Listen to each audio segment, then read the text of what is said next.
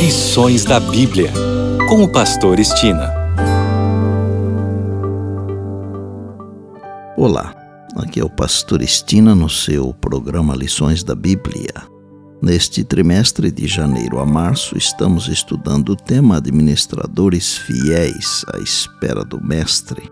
Assunto da semana: Chamados para a Família de Deus.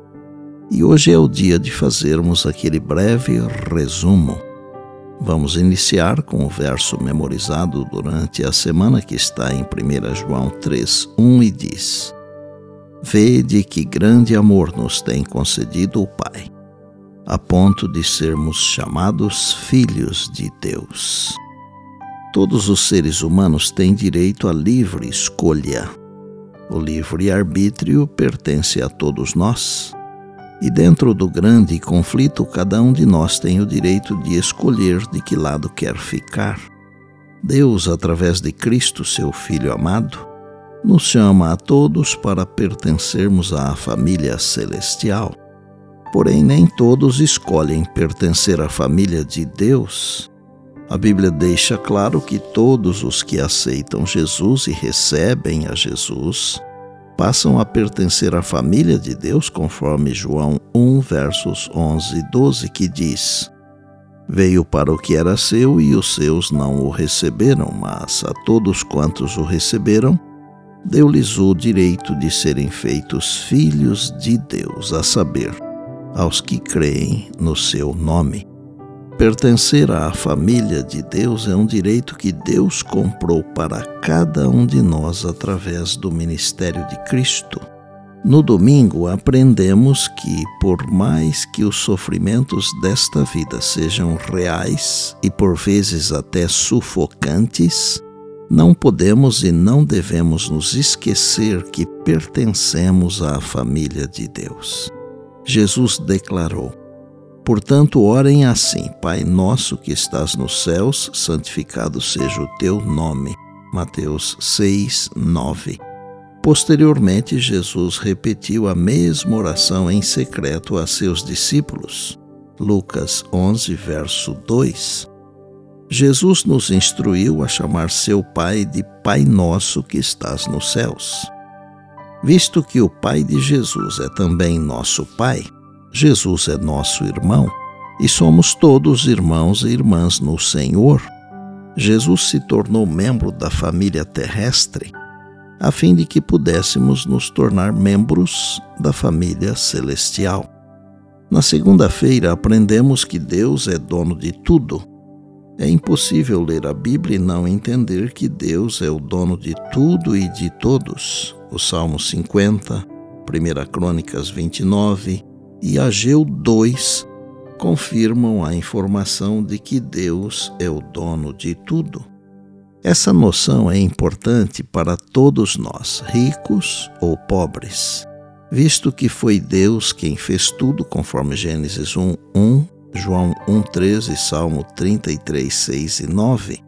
Ele é o legítimo proprietário de tudo o que existe, incluindo tudo o que possuímos.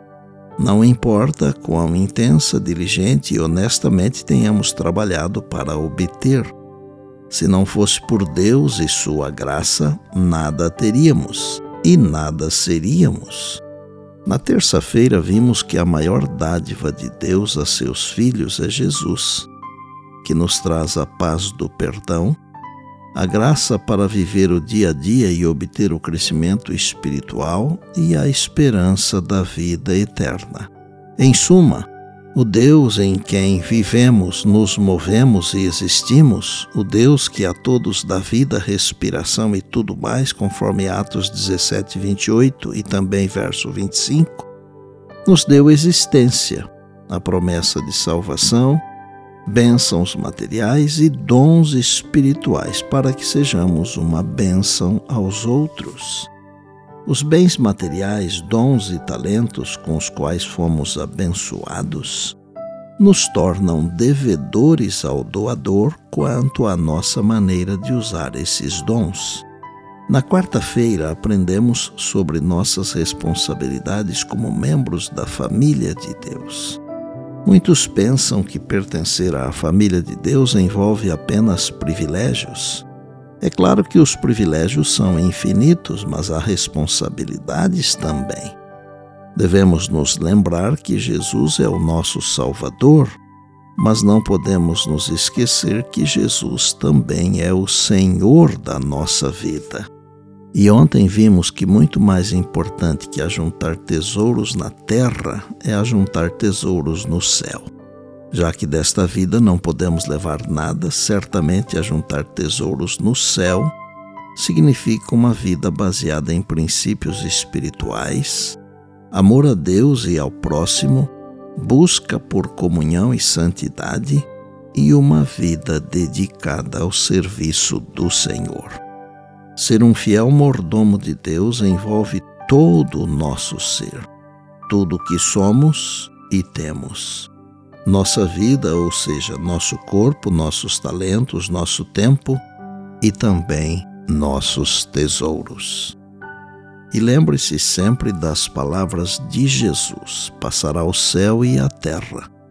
Porém, as minhas palavras não passarão, eis que venho sem demora.